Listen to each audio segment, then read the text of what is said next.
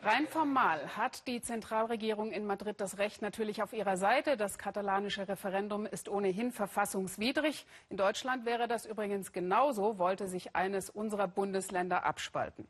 Aber wie konnte sich der Konflikt zwischen Staat und Region überhaupt so weit hochschaukeln? Sebastian Kisters hat sich die Vorgeschichte einmal genauer angeschaut.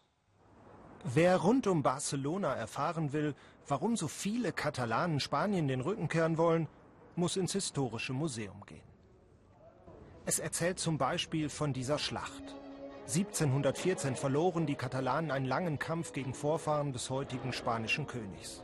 1714. Der Gründungsmythos der katalanischen Unabhängigkeitsbewegung. Nach 17 Spielminuten und 14 Sekunden zu besichtigen und hören bei jedem Heimspiel des FC Barcelona. Independencia brüllen die Menschen dann Unabhängigkeit. Aus dem Stadion hat es der Schlachtruf auf die Straße geschafft. 1714 hat Barcelona eine große Niederlage erlitten. Das wollen wir ändern, jetzt. Zurück ins Museum.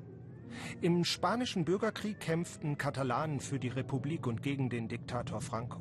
Der ließ Bomben auf Barcelona fallen und Katalanen später unterdrücken. Auch davon erzählt das Museum Katalanisch wurde in der Schule nicht mehr gelehrt, nur noch Spanisch. Es war eine gefährliche Unterdrückung. Du wurdest nicht nur ausgeschimpft, wenn du Katalanisch gesprochen hast, du bist ins Gefängnis gekommen.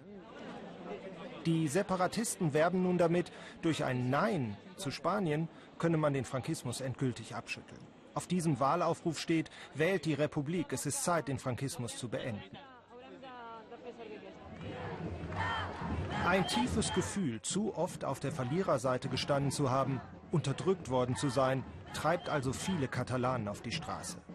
Ihr Unabhängigkeitswunsch historisch bedingt. 2006 hätte es eine Chance gegeben, die Entwicklung zu stoppen. Beinahe wäre es zum Vertragsabschluss gekommen zwischen Katalonien und Spanien, der den Katalanen mehr Unabhängigkeit gebracht hätte. Doch das verhinderte Mariano Rajoy, damals Oppositionsführer, heute spanischer Regierungschef und Feindbild vieler Katalanen.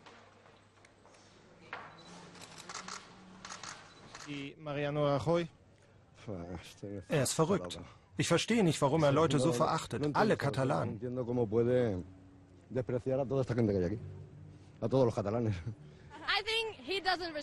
Er respektiert uns nicht. Er kommt nicht mal und fragt, was können wir tun, damit ihr zufrieden seid. Jetzt ist der Moment, da wir es satt haben. Wir wollen Freiheit und möchten selbst bestimmen.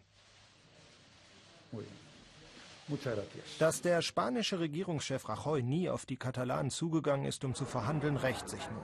2006 wollten nur rund 15 Prozent der Menschen rund um Barcelona die Unabhängigkeit. Neueste Erhebungen sprechen nun von 50 Prozent. Die letzten Wochen stellt man sich am besten so vor. Die katalanische Regierung hat ein Drehbuch geschrieben. Sie veranstalten ein illegales Referendum. Am Ende sollen Rajoy und seine Regierung aber die Schurken sein, die Katalanen wieder einmal Opfer. Die Regierung hat durch den Polizeieinsatz das Drehbuch Seite für Seite mit Bildern gefüllt, die die Separatisten genau so wollten.